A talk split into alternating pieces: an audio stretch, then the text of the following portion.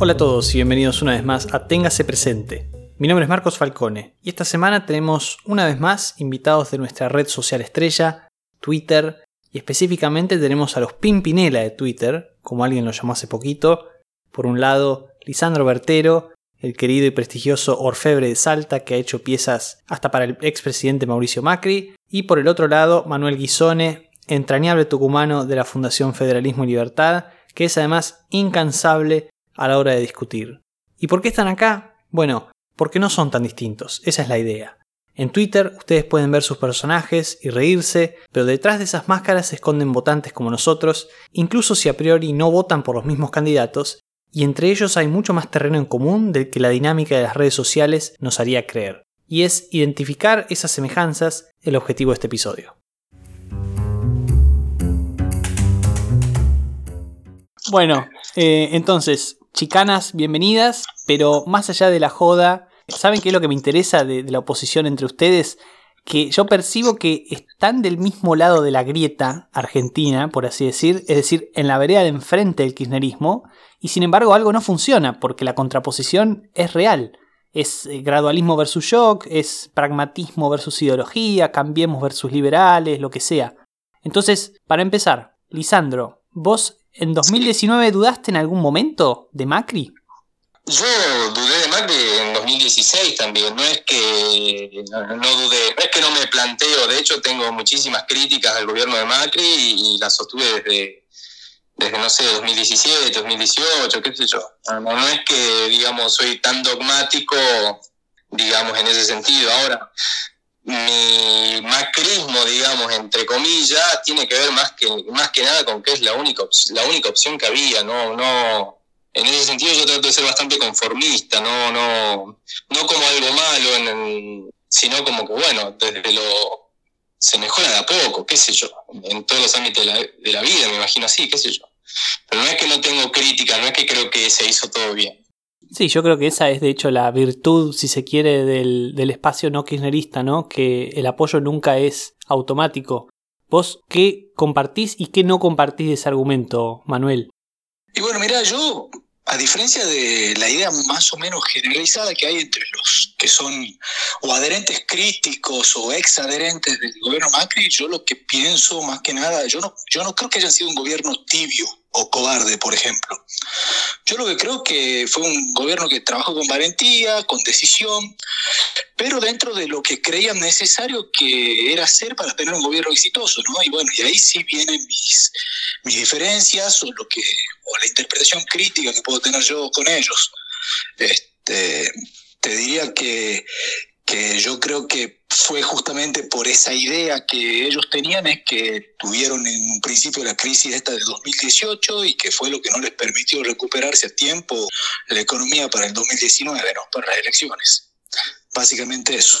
Ahora, si no fue un gobierno tibio, vos, por ejemplo, en las PASO del año pasado, ¿por qué no los votaste? Porque me parece No, que no las paso, no. porque no había sido un buen gobierno. No, pero no fue por, no fue por tibio, sino porque yo creo que, ah, que tenían ideas equivocadas.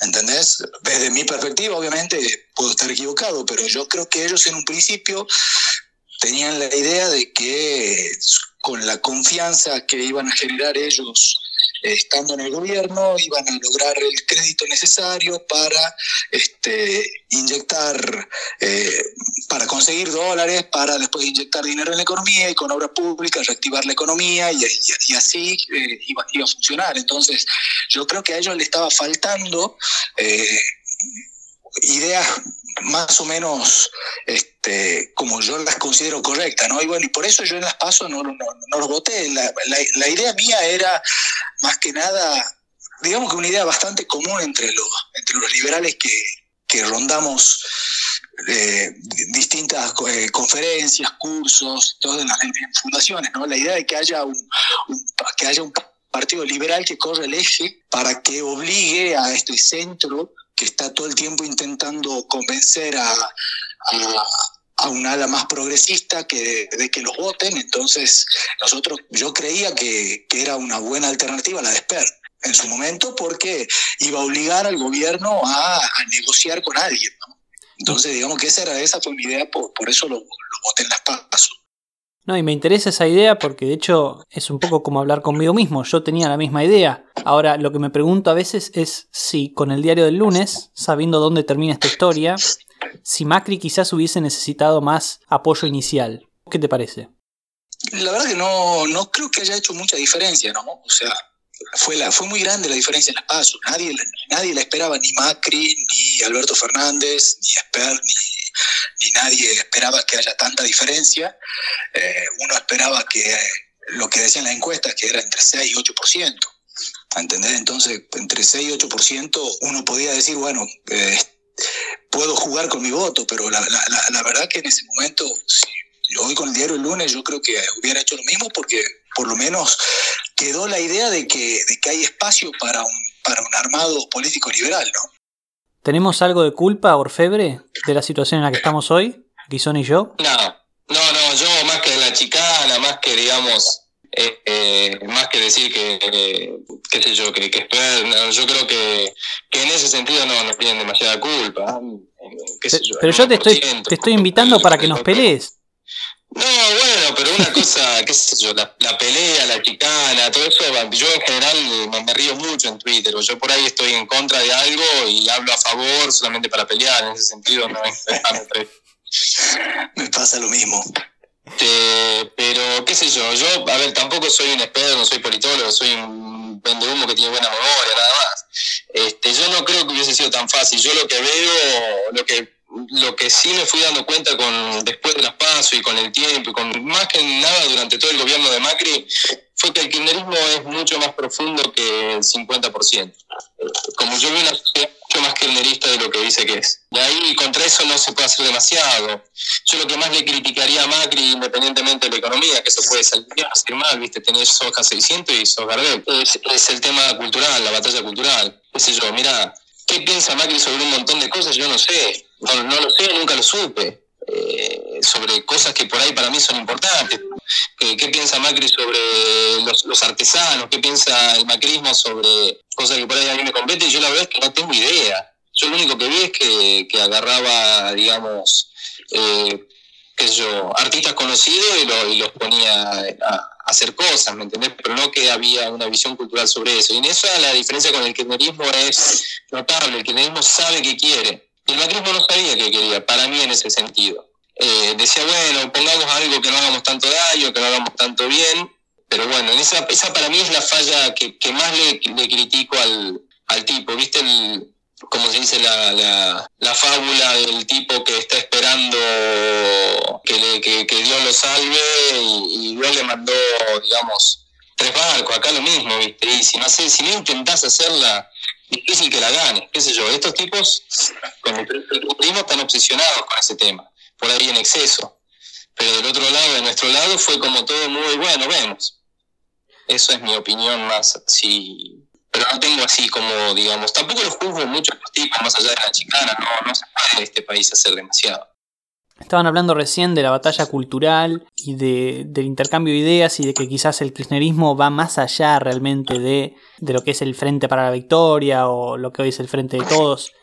Eh, y en ese sentido, Manuel, vos sos eh, fundador de Federalismo y Libertad, que es una fundación que se ha convertido en una de las más importantes de, de difusión del liberalismo en Argentina. Ahora, lo interesante es que justamente esto ocurrió en Tucumán, o sea, fuera de la metrópolis, fuera del centro del país. Entonces, me gustaría preguntarte cómo, cómo es difundir liberalismo en Tucumán o más generalmente en el norte argentino. ¿Hay más o menos oportunidades que en Buenos Aires para expandir el mensaje y generar un efecto? Y bueno, mira, este, tiene, tiene sus ventajas y desventajas, obviamente. Eh, lo, la, desventajas, la ventaja se puede decir es que de alguna manera falta de competencia, te podría decir. O sea, de repente no había otra organización que, se, que haga lo mismo que, hacemos nosotros, entonces digamos que rápidamente eh, nos posicionamos bastante bien en, en, todo el norte argentino, ¿no? Eh, la desventaja, bueno, es que no hay una cultura de, de, apoyar a, un think tank que vendría a ser lo que, lo que es Federalismo y Libertad, entonces la tuvimos que crear de alguna manera. Tuvimos que convencer a la gente, a las empresas principalmente, porque porque financiamos mucho con aportes de empresas, que era interesante, que era interesante eh, lo que estamos haciendo nosotros. Entonces, eh, ¿qué es lo que pasó? Nosotros en 2012 sentíamos la necesidad, era algo que de alguna manera necesitábamos armar una institución que alimente una narrativa diferente, ¿no? que rescate los valores de la Constitución. Eh, pensá en 2012 como una época máxima del oscurantismo kirchnerista, acababan de, acaban de ganar las elecciones con el 56% de los votos. Entonces, percibimos que el relato populista se había apropiado completamente de toda la esfera de, de lo público. Entonces decidimos generar una zona de refugio. Al principio, ¿qué es lo que queríamos? O sea, al principio que la idea que nuevas generaciones conozcan las ideas. Eh, hacíamos reuniones, conferencias, charlas en bares y afortunadamente no nos imaginábamos que en tan poco tiempo se pueda crecer tanto, ¿no?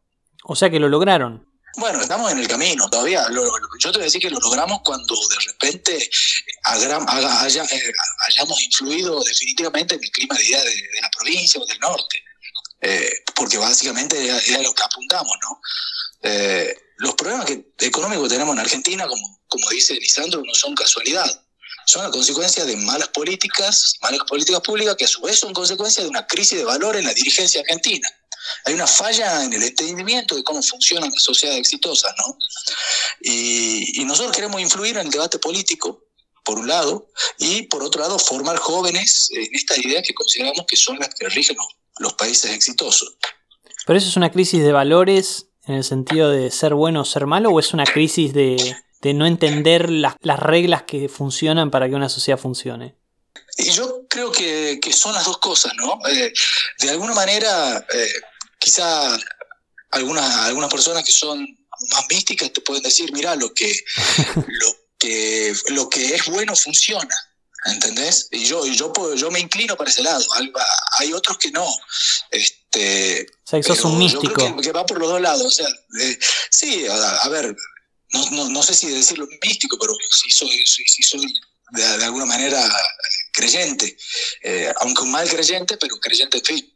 Bien, y ya que estamos hablando del norte, eh, hace no mucho tiempo te hicieron una entrevista, Lisandro, donde decías que lo más lindo de tu oficio es la libertad.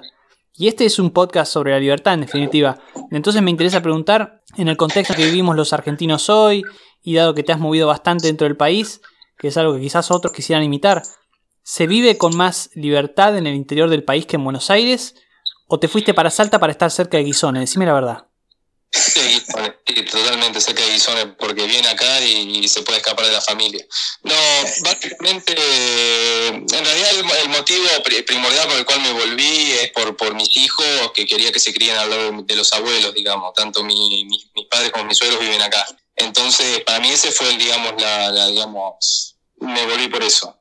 Qué sé yo, todo es relativo. Es, lo que sí en el norte vivir es más barato, o sea, eso realmente es más barato. Yo acá vivo como un multimillonario de Buenos Aires y no sé si puede hacer lo que hago yo. Eso seguro. Este, pero bueno, si, si, si no estás tan bien, no vivís tan bien qué sé yo, acá necesitas vehículos, dos vehículos, este, gastas mucho en combustible, o sea, es una vida, si bien es más barata, pero también por otro lado es más cara, necesitas una inversión más grande, las distancias son mucho más largas para, los colegios, para todas las cosas, en ese sentido no es...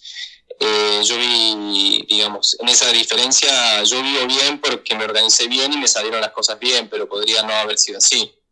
Y como, como representantes de, de la parte de la sociedad que no está alineada con, el kirchnerismo. Y no solamente eso, sino como representante de los millennials, ustedes que son de la década del 80, si pudieran, eh, ¿querrían emigrar?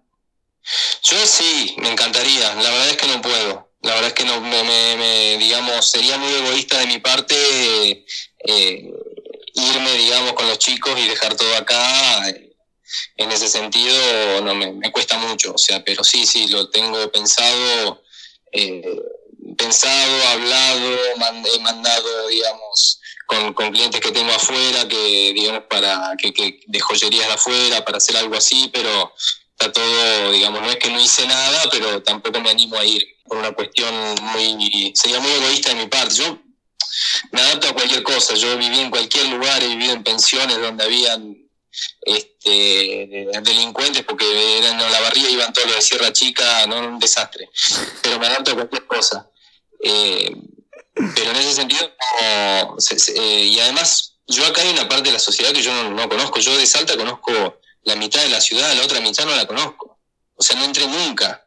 En Buenos Aires la conocía totalmente, Salta conozco la mitad nomás. Por eso cuando hablan de, cuando discuto con la gente de Salta, les digo, chicos, no conocemos nada de acá. Eh, conocemos solamente un pedacito, tres barrios, son los tres barrios lindos, algún que otro barrio fulero, pero después los otros barrios no los conocemos. No fui nunca. O sea, no fui literalmente nunca, ni pasé. Y es una ciudad de 600.000 habitantes. En ese sentido veo mucho eso acá en Salta, que seguramente pasa en Tucumán, pasa en, todos lados. Sí, yo la, la verdad no me gustaría irme.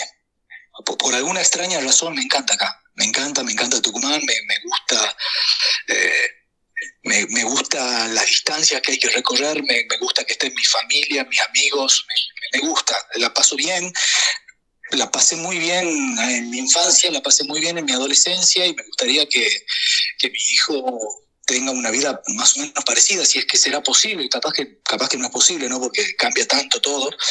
Y bueno, y por eso justamente es que de alguna manera en algún momento me comprometí en intentar generar un cambio, ¿no?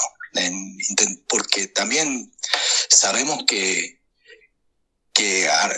Argentina en general y Tucumán en particular está decayendo, decayendo fuertemente y cada vez decae más, eh, pero de alguna manera tengo la idea de que, de que no me gustaría irme. Si en algún momento no me queda otra, como le pasó a, a muchos venezolanos que nunca se les ocurrió por la, se les cruzó por la cabeza irse de su país y lo terminaron haciendo, bueno, este, habrá que hacerlo, pero en un principio a mí me gusta aquí, no me gustaría irme, la verdad.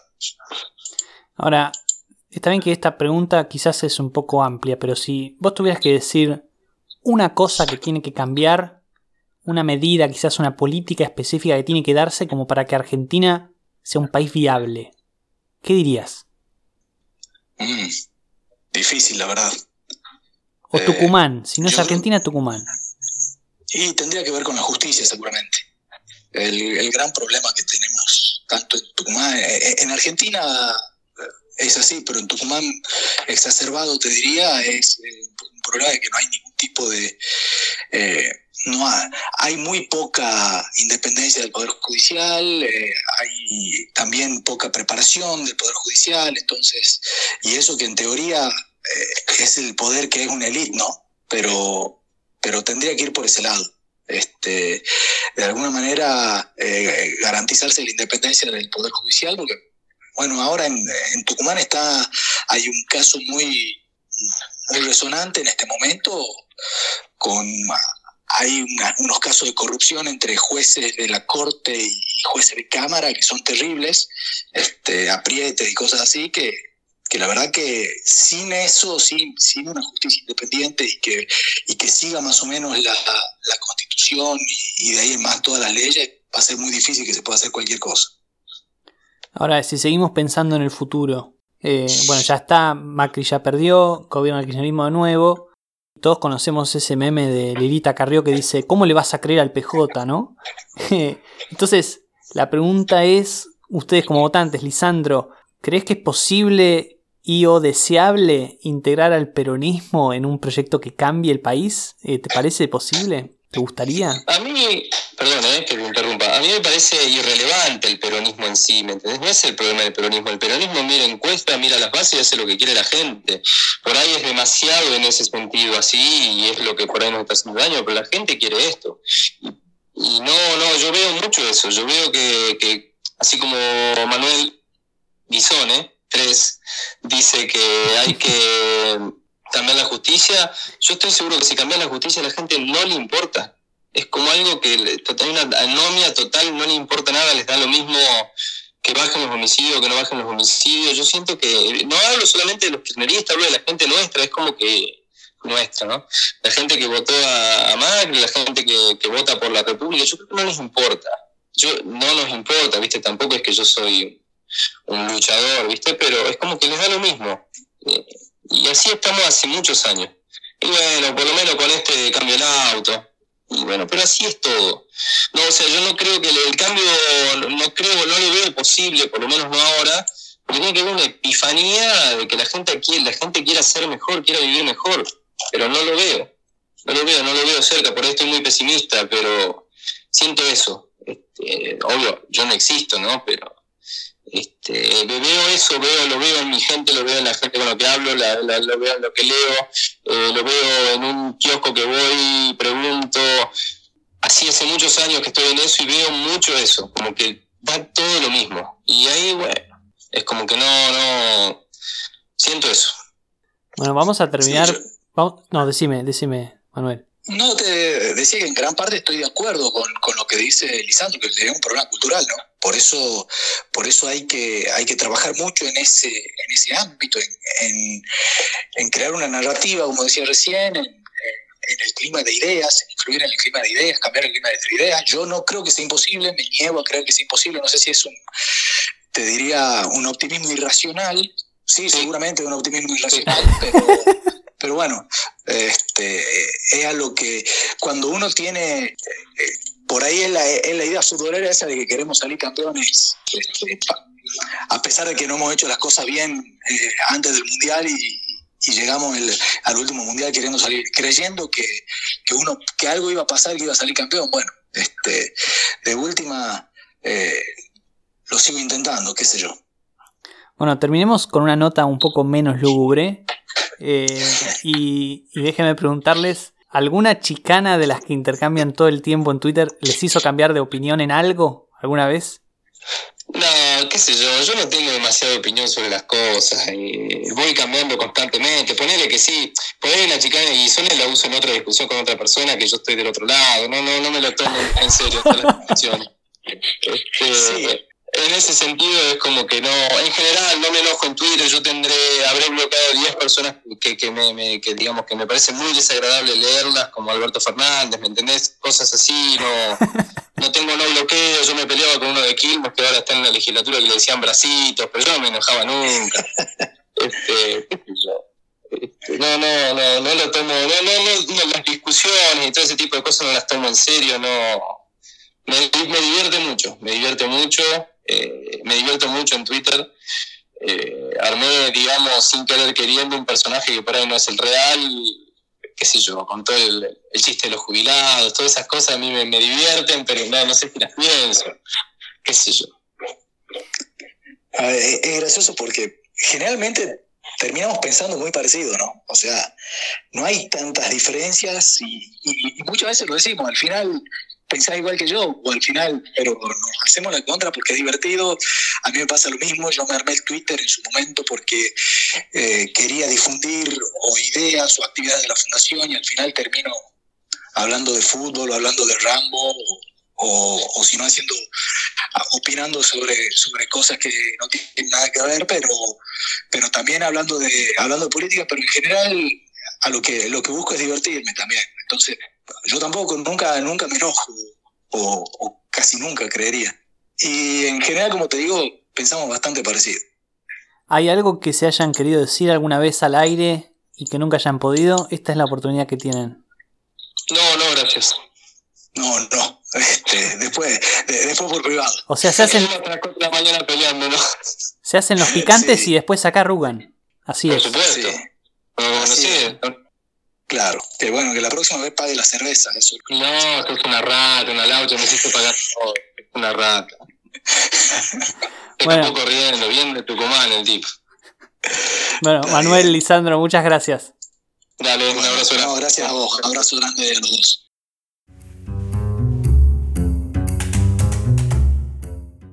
Bueno, ojalá hayan disfrutado esta charla como yo. Acá quizás no se nota demasiado, pero en Twitter se pelean tanto que hasta existe una cuenta dedicada solamente a documentar esas peleas. Si la quieren buscar, se llama Out of Context Bertero vs Gisone. Ahora, más allá del chiste, me interesaba ver dos posturas, una más y una menos macrista, si se quiere, de personas que podrían ser cualquiera de nosotros, que al final de cuentas tienen más o menos los mismos diagnósticos y plantean más o menos las mismas problemáticas. Por lo que no debería ser irrazonable que en el futuro votaran lo mismo, pese a que quizás hoy no lo hagan. Y ojalá se pueda, dentro de uno o dentro de tres años, tener una alternativa que los pueda cobijar a ambos. Muchas gracias por haber escuchado una vez más. Les recuerdo que si les gustó este episodio se pueden suscribir al podcast en Spotify, Apple, Google o su plataforma preferida. Les recuerdo también que me pueden encontrar en Twitter con la arroba hiperfalcon y que los espero el próximo jueves desde las 21 horas con una nueva edición de Téngase Presente. Muchas gracias.